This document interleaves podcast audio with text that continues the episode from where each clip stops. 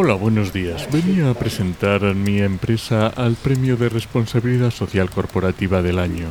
Pero, pero si usted tiene una empresa de armas de destrucción masiva. Sí, sí, pero son biodegradables.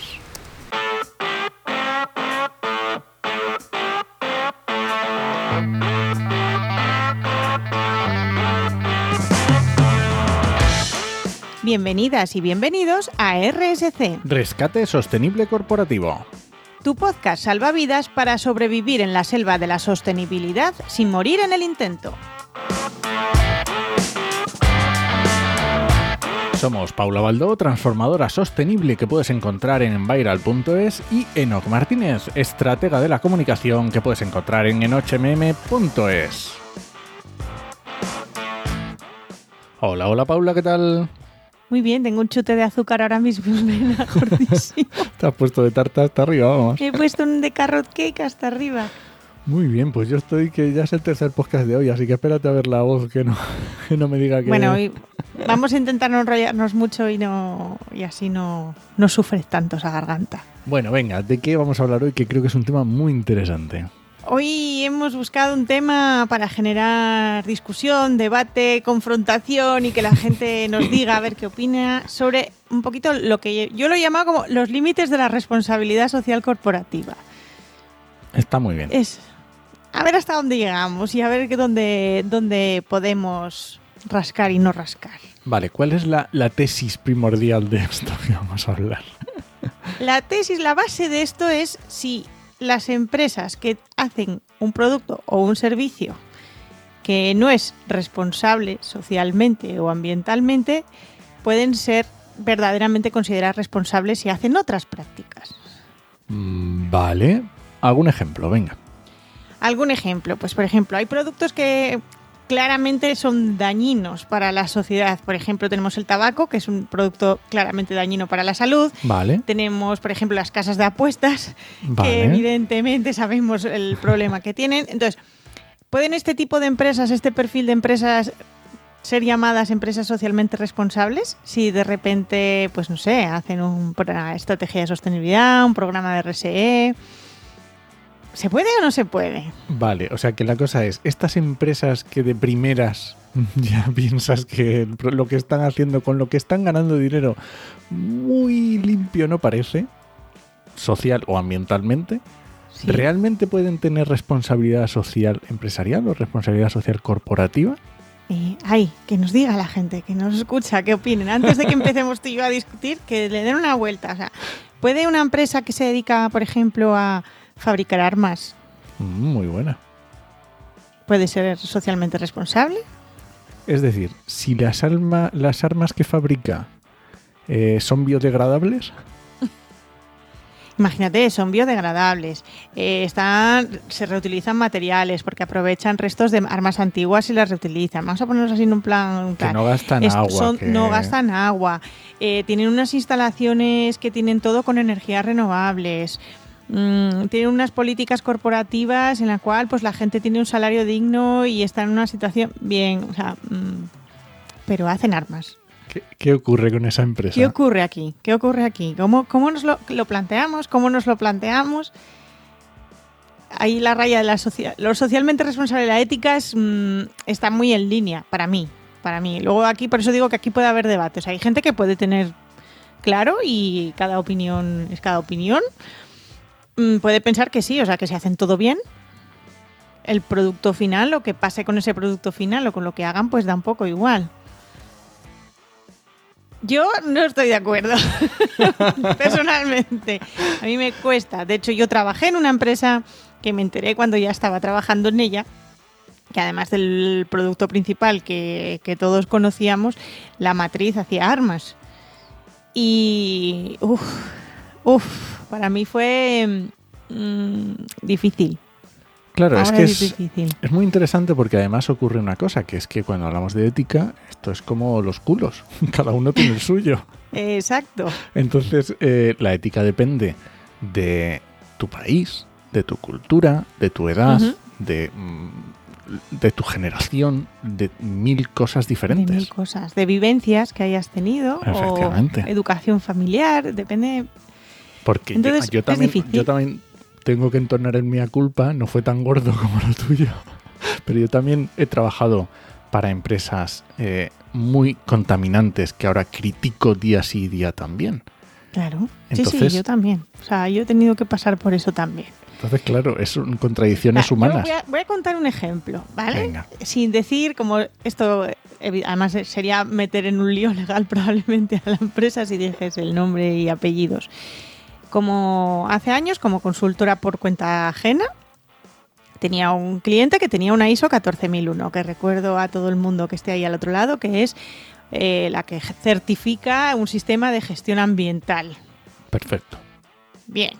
Eh, yo no conocía a esta empresa. Eh, yo cuando entré a trabajar en donde estaba, eh, entré porque a mi jefe le ascendieron a jefe y entonces su puesto de técnico quedó vacío y entonces fue por lo que buscaron una persona más y me incorporaron a mí. Entonces a mí me tocó heredar pues su cartera de clientes, por así decirlo, y era con los que yo trabajaba. Bueno, pues con- me encontré con un, un cliente en concreto que en la primera visita que fui yo sola, porque la primera me llevó él para presentarme lo típico, la primera visita que fui yo sola a ver un poco cómo estaba todo, cómo tenía la documentación, etcétera, etcétera, me enseñan las instalaciones y me encuentro con un depósito de gasóleo de estos, de estos de tropocientos mil litros, o sea, gigantesco, sobre suelo de tierra, Oh, goteando en el suelo.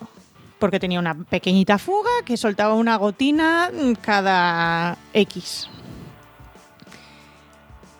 Claro, te quedas ahí como... eh, claro, mi primera pregunta fue, ¿y esto es vuestro? Porque además para encima se había, yo sabía que compartían un poco instalaciones con gente, bueno, una cosa un poco rara, ¿no? Entonces, ¿esto es vuestro? Sí, sí, es nuestro, es para nuestras máquinas. Y yo, pero está goteando. Ya, bueno, pero es una gotina, nada. Si no llega ni a un litro al... No me acuerdo cuánto me dijo. Que le parecía muy poquito. Ya, pero estamos trabajando con una ISO 14001 en medio ambiente Esto y tenemos una- un depósito que, por un lado, no está con no cumple la legalidad, porque un depósito No, de esos necesita una instalación legal concreta, sí. sino que además estáis contaminando activamente el suelo. O sea, y no sabiéndolo, es- o sea, es una no conformidad esto- de manual. Exacto.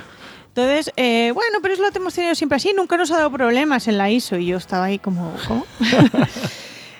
y, y lo primero que hice nada más volver a la oficina fue preguntarle a mi jefe, porque como eran clientes suyos antes, digo, oye, ¿y ¿con esto qué hago? Su respuesta fue, "Mm, mira, tu trabajo es decirles que eso está mal. Fin. Se acabó ahí. Y yo, ya, pero si viene el auditor, ¿con qué cara estoy yo? Que yo tengo que estar presente en la auditoría, ¿con qué cara estoy yo allí Claro. defendiendo una ISO 14001 de alguien que está activamente contaminando el suelo y lo sabe? Eh, pues y dice, el auditor no lo tiene que ver, fue la respuesta. Esta es una de mis muchas historias por las cuales yo dejé la consultoría por cuenta ajena. No, pero me gusta que saques el tema de las ISO 14000 porque es un ejemplo muy que nos viene muy al pelo, porque es un Mm. sello que tiene unas exigencias. Entonces es Sí. un sello ambiental que tiene unas exigencias ambientales. Eso significa que una empresa de armas puede tener una ISO 14000, una empresa de armamento, de perdón, de, mm, de lo de que sea, apuestas, por ejemplo, De como el apuestas, ejemplo que poníamos antes. de alcohol, de tabaco, de, de yo qué sé, de, lo que sea, puede tener una ISO 14000. o, Significa estar, eso o tener una memoria de sostenibilidad y unos criterios ASG para que le financien. Buenísimos. claro, Porque tengan unas políticas buenísimas. Exacto. pero ¿está haciendo responsabilidad social corporativa? Yo, no- yo ya lo he dicho, yo ya tengo mi opinión. Yo creo que mm, tienen que contestarnos desde fuera a ver qué opinan. Ver, o yo, decirnos qué opinas tú. yo también, yo también soy de tu opinión, está claro. Lo que pasa es que si decimos nosotros que opinamos lo mismo, Ya, acabó, ¿eh? Cerramos el póker y ya está. No, pero quiero ir poniéndote más ejemplos. Vale, hay otro, hay una, porque esto está en un artículo muy interesante que hemos leído en el blog de, ¿cómo se llama? De Competere. Cumpetere de Antonio Vives, que está muy, muy chulo, que lo vamos a dejar en las notas del programa, y hablaba del efecto aureola, que es un efecto muy típico que ocurre y es cuando eh, los humanos vemos algo, un detalle concreto en un momento dado y suponemos que esa parte es el todo. Quiero decir, si vas por la calle y ves a alguien que tira un papel al suelo, ya le atribuyes a esa persona una serie de características eh, malignas, vamos a decir. Pues sí, es, lo- es un guarro, es un no sé qué, y Sí. en mismo caso al revés. Entonces, claro, aquí no se podría estar eh, produciendo un determinado efecto aureola en determinadas empresas que le asociamos un- unas, eh, unos productos o unos servicios irresponsables. Es complicada esa pregunta, ¿eh? Es complicadísima. Porque además es que puede pasar para los dos lados. Y yo creo que además, eh, Claro, El tanto positivo es parte de esto, eso ¿eh? es. que ya lo hemos hablado otras veces, el greenwashing es un poco esto y juega con esto. Juega con esa posibilidad de, si yo parezco bueno en esto, todo lo demás no importa tanto. Efectivamente. Leíamos antes tú y yo en el artículo este que comentabas eh, eh, un ejemplo que además a mí me ha gustado especialmente, que era lo del caso de Tesla, ¿no? Se Sí. supone que es una empresa que hace es sostenible, va por el vehículo eléctrico a tope, ta, ta, ta, te puede caer mejor o peor su dueño, ahí ya tal, pero la realidad es que se sabe de sobra que el entorno laboral es toxiquísimo, Sí. que hay discriminación, que hay un trato horrendo, A que los hay bueno, a los trabajadores y trabajadoras de la empresa. Entonces, ojo ahí, ojo ahí. De hecho, yo creo que alguna vez ya lo he comentado, que también es muy importante tener en cuenta, mm, o por lo menos para mí es importante tener en cuenta a la hora de identificar si una empresa está haciendo las cosas bien o está solo postureando, eh, dónde está el impacto real, dónde genera verdaderos impactos y si está trabajando por mitigar o solucionar esos impactos de verdad Sí, el ejemplo que te ponía antes de empezar, ejemplo, ¿no? sí, que eh, de qué me vale que una empresa eh, presuma de que recicla no sé cuántas toneladas de papel al año y que ha reducido el consumo de papel un 50% porque se ha vuelto toda digital,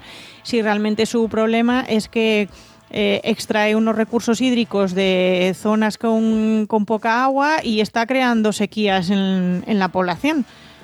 Por ejemplo, ya no hablo ni siquiera daños directos al medio ambiente, sino mm, daños en la población.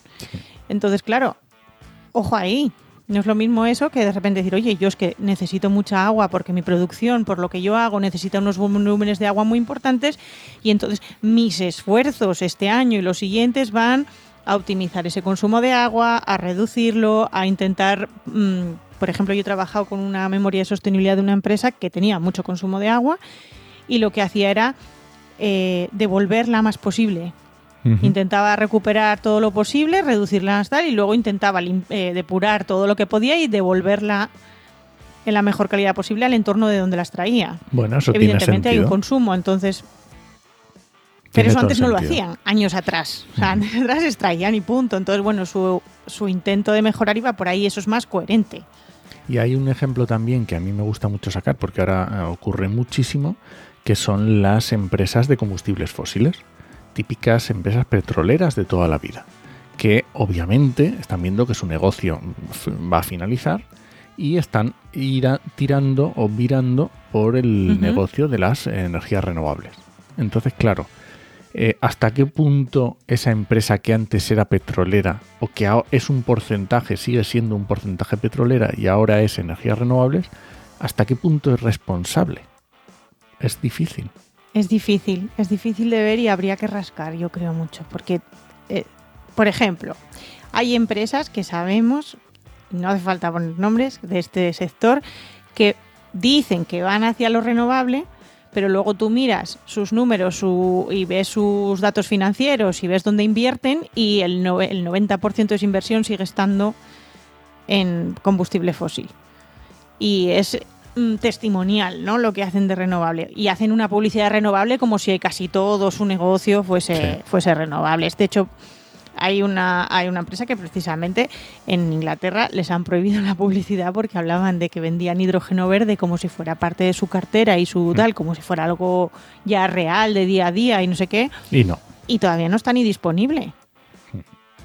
Sí, me sé yo también de una de hace combustibles ecológicos. Y de, de eso no tienen nada. Pero bueno, que Exacto. y también, pero claro, aquí también nos puede pasar que las empresas hagan ingeniería financiera. Y mm, cómo, cómo somos capaces de nosotros ver que, cuál es la matriz, como decías antes. Yo trabajé para una empresa, pero resulta que la matriz realmente sí que tenía esos negocios que no eran responsables. Es que tampoco es sencillo. No es sencillo, no. Hay que investigar mucho, hay que rascar mucho, hay que. Bueno. Y que, a ver, a mí me pasa también a nivel de día a día en el trabajo. Yo, mm, hay veces que me llegan... Yo tengo amigas maravillosas, voy a decirlo así. Yo tengo amigas maravillosas que algunas de ellas tienen puestos de me- media alta responsabilidad en el sector ambiental y gracias a ellas muchas veces me llevan me llegan clientes que a lo mejor no son su propia empresa pero sí me dan como me dan como referencia para tal y algunas de ellas mm, me mandan mm, contactos que es en plan como digo yo la empresona no esa empresona que es gigante que podría si sale algo podría ser un proyectazo pero que para mí está en esa raya ética que no me acaba de convencer del todo. Entonces, a mí eso mm, tengo que pasar mucho tiempo pensando, analizando. De hecho, mm, no sé si yo seguro que tú a ti te suena y lo has visto por ahí, como de hecho hay varias campañas incluso para eh, eh, empresas de marketing y publicidad que dejen de trabajar para empresas, o sea, empresas de marketing y publicidad que quieren ser responsables, que dejen de trabajar para empresas que no lo son. Sí, también conozco algún caso.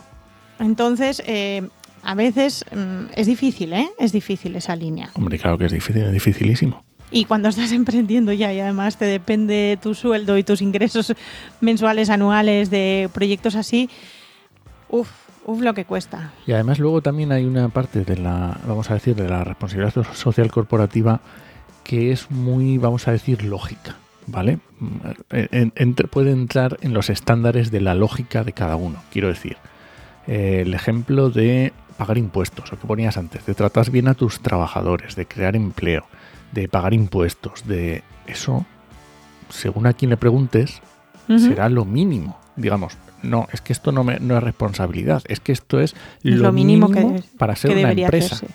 Entonces, esto ya es que no me tienes ni que decirlo, esto ya entiendo que lo estás haciendo. Entonces, claro, cuando una empresa pone el foco en estas prácticas, dices, "Mm, a ver, ¿esto es responsabilidad social corporativa o es simplemente mm, el, el ser Y empresa? ahora es cuando digo, pues dependerá. Dependerá, porque a lo mejor es un sector que tradicionalmente se caracteriza por, esa- por hacerlo mal. Y por poner un ejemplo, eh, que no suele trabajar nada la, la- la responsabilidad social corporativa, la hostelería. Si tú te la hostelería en España es un sector que en general hay excepciones como todo, pero eh, ni se cumplen horarios, ni convenios, ni contratos, eh, se pagan B más que legalmente, o sea, todo tiene todo una- un movimiento alrededor que, que perjudica al sector. De hecho, en cuanto se regularizan las cosas. Eh, si de repente nos encontramos con que la empresa es de ese sector y ha decidido apostar por esto, en plan voy a crear empleo, voy a hacerlo bien, voy a pagar mis impuestos, voy a cumplir horarios, la gente va a estar... Claro, no es lo mismo que una empresa que normal y corriente de cualquier sector, o sea, es como si me dijese es un banco. Es que un banco ahora de repente, eh, pues yo doy por hecho que un banco, sus trabajadores cumplen horarios, eh, pagan impuestos y, y- y hacen todo por el libro. O qué menos, ¿no? Claro, y, y acuérdate hace un par de episodios que estuvo con nosotros Alejandra de Celis y nos contaba los problemas que tiene el sector del, del audiovisual. Pues oye, también hay que tener en cuenta, decir, oye, esto está en el sector audiovisual, pero está por encima de los valores mínimos del resto de empresas del sector, o está en la media, o Está en la media, claro, exactamente. Entonces, ¿dónde nos quedamos? da para, para pensar, ¿eh? Da para pensar. Bueno, entonces, mm, para ir terminando, eh, según los dos, porque está claro que estamos de acuerdo. Aquí los dos opinamos lo mismo, eso es verdad. No, no tú y yo no generamos No, mucho no debate aquí, generamos mucho debate. pero que nos lo genere alguien de fuera, por favor. Pero vamos, para, según nosotros, empresas no son responsables si no tienen, eh, si no ofrecen servicios o productos que en sí mismo son responsables. Responsables. Si, el, si es algo irresponsable, si daña, pues daña la salud, daña eh, a las personas, daña tal, mm, yo lo siento, pero para mí no es una empresa responsable. Puede tener algunas prácticas concretas responsables. Bueno, pues pero eso, no puedo definir toda la empresa como responsable, que es un matiz yo creo importante. eso sí me gusta, porque podría ser una empresa con prácticas responsables. Sí. Pero, Pero el adjetivo responsable a toda me parece mucho ya. Bueno, pues yo creo que esa puede ser una buena, más o menos, un buen punto de encuentro y en el que estamos de acuerdo seguro.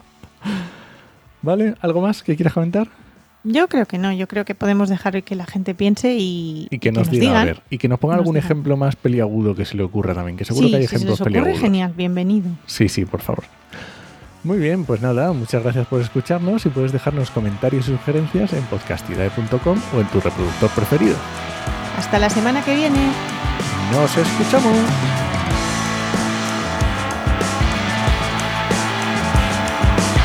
Hemos dicho nombres de ninguna empresa, ¿eh? estoy muy orgulloso. Qué buenos hemos sido.